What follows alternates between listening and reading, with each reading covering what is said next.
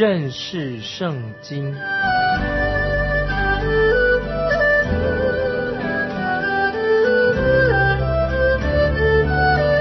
认识上帝的话，把上帝的话带到全世界。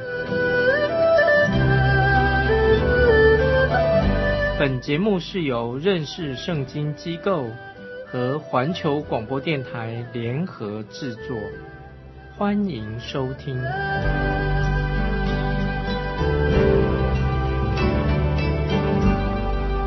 亲爱的听众朋友，你好，很高兴我们又可以在认识圣经这个节目当中见面。我是麦基牧师，现在我们要慢慢的。一句一句的来查考圣经的创世纪。我们先看到圣经创世纪第一句，在创世纪第一章第一节，起初神创造天地。这句话是空前的，又是意义深远、很丰富的一句宣告，直到今天仍然是很有挑战性的一句宣告。起初，神创造天地。在创世纪这些经文以后记载的有关于人类以及动物等等的创造，这一节就包含了神一切的创造。在美国有一个报社的编辑，他晚上在巡视记者们在办公室的时候。他发现当中有一位记者正在绞尽脑汁的在写一篇长篇大论的报道。这位编辑就认为说，那个报道不是那么重要，所以他就对他说：“写的简单一点就好了。”他圣经创世纪记载神创造宇宙的事情，也不过用了两百多个英文字母就交代完毕了。当然，他所指的就是英文版的圣经所用的字。那个记者就回答他说：“编辑先生，没错，我也常常这样想。如果能够写的简单一点的话，我们就可以免去许多的争论了。没有错，圣经讲到神创造，就用一章一节，起初神创造天地。神的确给了我们一个。”叫做很浓缩版、浓缩的一个版本。现在问题来了：当神给我们这一节经文的时候，这段经文的时候，神他在自己在想什么？神的有什么目的呢？难道神要教我们关于地质学吗？还是动物学吗？生物学吗？这里的确会产生了许多的争论，以及许多不同的看法。好久以前，在美国加州教育局，他们曾经投票表决，所以他们说通过了，把圣经的创造论列入这个自然科学的教科书里面。当时基督徒听了很高兴，他说：“啊，这真的好，这是一个非常正确、正面的一个方向，比以前好得多。”但是有人关心到另外一个问题，哎，他的这些当老师的本身呢，他们的信仰、他们的品格是怎么样呢？这是一个问题。他说，假如是说一个没有基督徒背景，他不是一个基督徒，也没有一个纯正的圣经知识，一位老师，他来教导有关于神创造万物的记载，那怎么会教的正确呢？到今天还是一样。在美国的许多公立学校当中，很少有适合的老师，有足够的装备来教这门课有关于神的创造。在新闻界的报道当中，有一位生物学的教授，他做这样的评论说：教导创造论以及教导观鸟的理论啊，一个鸟的理论。它有相同的、相等的意义，所以他怀疑说，在教导关于生物繁殖的学科当中，是需要谈到关于观鸟的这些神话吗？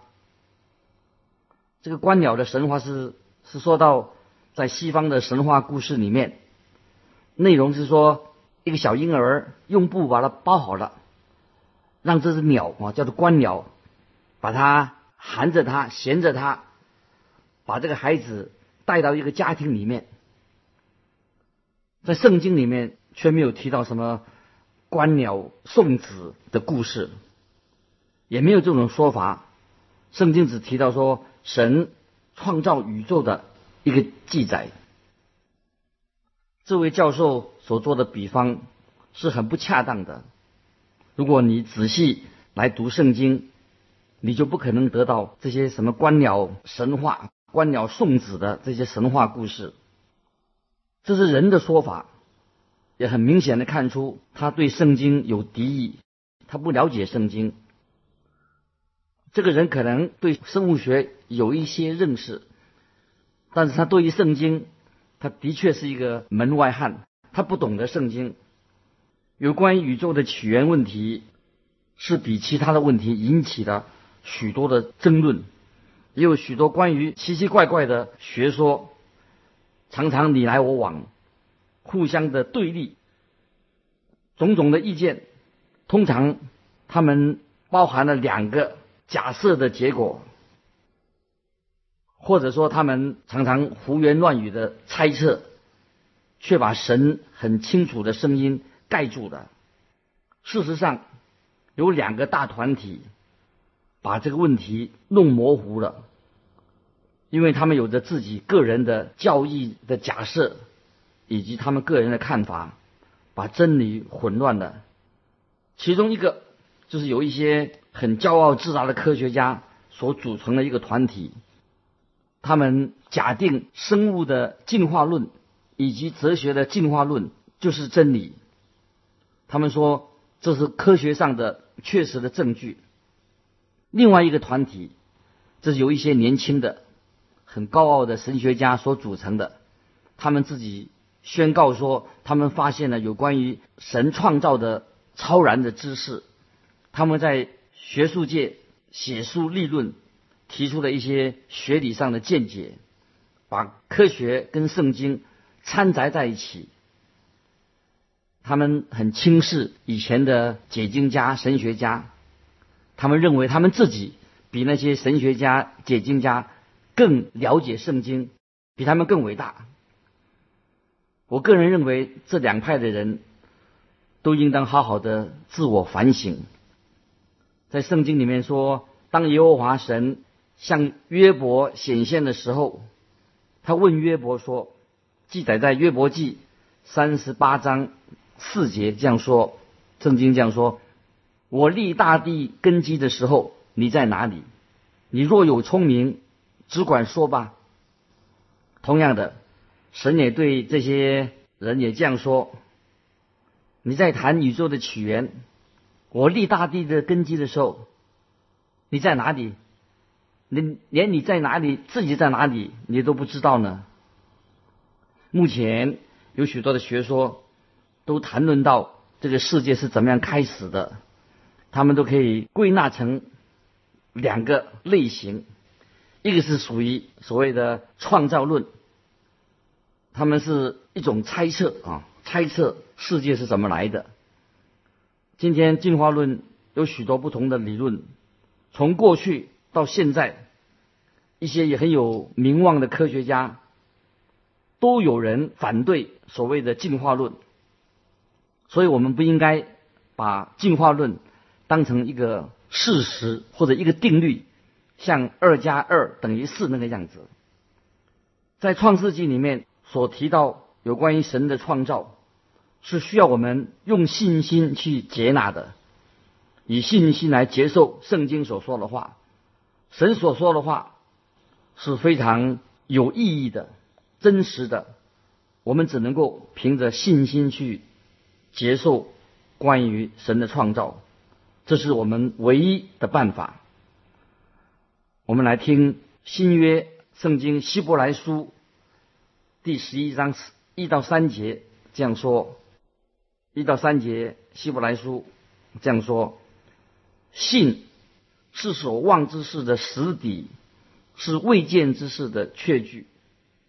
信是所望之事的实底，是未见之事的确据。古人在这信上得到美好的证据。我们因着信，所以就知道诸世界是借着神的话造成的。这样所看见的，并不是从显然之物造出来的。是的，今天这个问题仍然存在。到底这个宇宙是怎么来的？怎么样从无到有呢？你的答案如果不是靠着信心，那只好去随便胡思乱想、乱猜测的。而且猜测，这是一个用猜测来做结论，这个就是很不科学的。以下我们再来谈有关于万物的起源这些关于这种理论。有人说，我们必须要接受。所谓科学的答案，我要问哪个科学的答案是对的吗？到底是哪个答案呢？在一八零六年，法国有一位教授，他曾经举列过有八十种与圣经有抵触的所谓地质学的理论。可是到了如今，他的说法，他的理论没有一个。是站立得住的，早已经被人家推翻了。感谢神，他借着摩西写下了创世纪。所以我是这样想：如果摩西今天还活在世上的话，他大概会觉得这个事情很可笑，因为由于创世纪这本书引起了这么多的争论。因为摩西写圣经的时候。根本他就不是从科学的角度来写这个《创世纪》。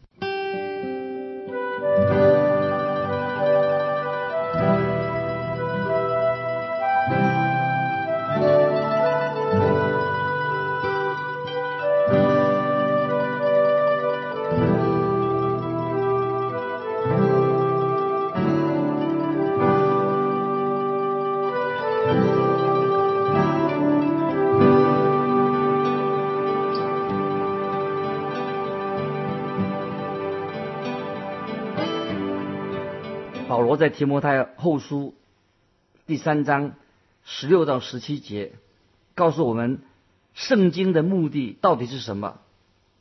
圣经到底它有什么主要的目的？三章十六十七节，提摩太后书这样说：圣经都是神所漠视的，与教训、督责、使人归正、教导人学艺。都是有益的，叫属神的人得以完全，预备行各样的善事。圣经的主要目的是教导人学艺，不是教你什么地质学、生物学等等。圣经的主要目的是为了说明我们人跟神的关系，以及神对你对我的要求，还有人要。做什么才能够得救？这是主要的圣经信息。我们要再想一想，如果神赐给我们有关于创造的科学方面的知识，那么在当年，在摩西的时代，会有多少人能够明白这些所谓的科学性的论述呢？会有多少能够明白的？甚至今天，又有多少人能够掌握所谓这种科学性的论述呢？我们要好好的记住，圣经不是单单为有学问的的人所写的，圣经是为每一个时代、每一片土地上的平民百姓所写的。如果圣经在摩西时代，是用科学的原理记录下来的话，那肯定就没有人能够了解是讲什么，也早被人家拒绝了。因此，关于宇宙的起源，许多人已经提出好几种的答案。其中有一个一个啊认为说宇宙就是一个幻象，这当然宇宙不是一个幻象，这个与事实不符合了。还有人他认为宇宙是从从无突然间变成有，就是从地上突然间冒出来的，从没有突然间变成有的。在某种意义来说，这个好像跟圣经的看法还有点吻合，但是圣经比他更进一步是说到是，是因为神的话，神借着他的话创造的这个事情就这样成就了。宇宙是神所创造的，还有另外一些观点认为。宇宙是没有起源的，在永恒里面早已经存在的。那最后第四个论点就是说，宇宙是被创造的，这又跟分了许多还有其他的理论，这些等等理论都是想去解释关于宇宙的起源。在我手中。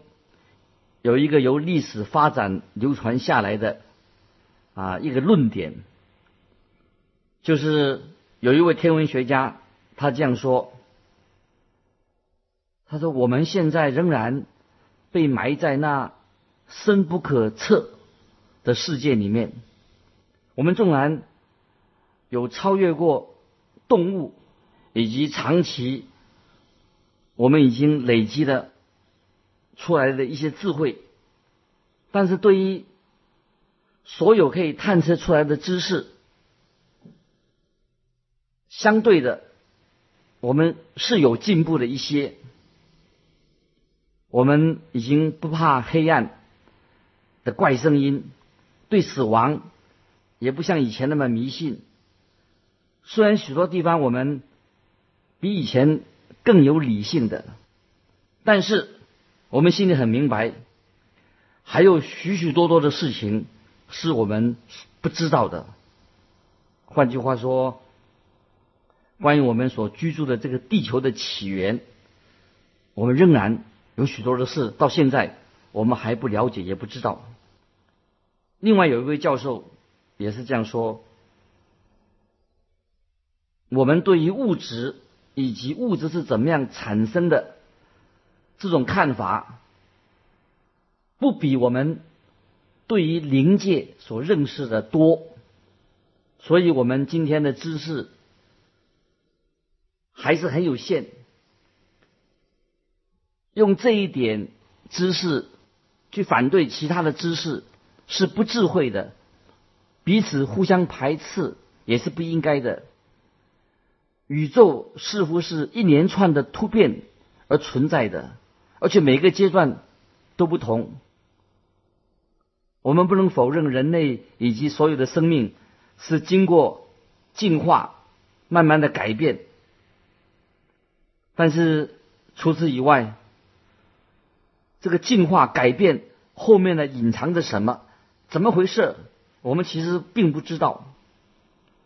我希望能够回答你的问题。如果。用一些夸大的言语来包装自己的无知，那样对你对我都是毫无益处的。我觉得他说的很好，因为许多的问题到现在仍然是隐藏的，我们没有办法来解释。又有一位教授他这样说：科学的一般的信条就是这个样子，考古学。发现有关于史前的历史以前的文明，跟现在的文明做一个比较。我们认为早期的古代文明是比较粗糙，后来比较进步。但是我们今天发现一些比较进步的文明，却是属于那看来是。最早期的史前文明的作品，今天仍然有许多关于地球起源的理论，例如德国有一位学者，他报告他这样说：他找不到什么理由来证明我们人类跟人猿、猴子有什么相关，就好像金丝鸟跟袋鼠之间有什么样相相关相连的关系。进化论到今天。有许多不同的派别和观点。进化论到今天从来没有被证明过是正确的。当你认真的去了解一些我们所谓半吊子的科学家的水平，你就知道答案了。就是在今天，有多许许多在学校当老师的，他们的知识水平其实。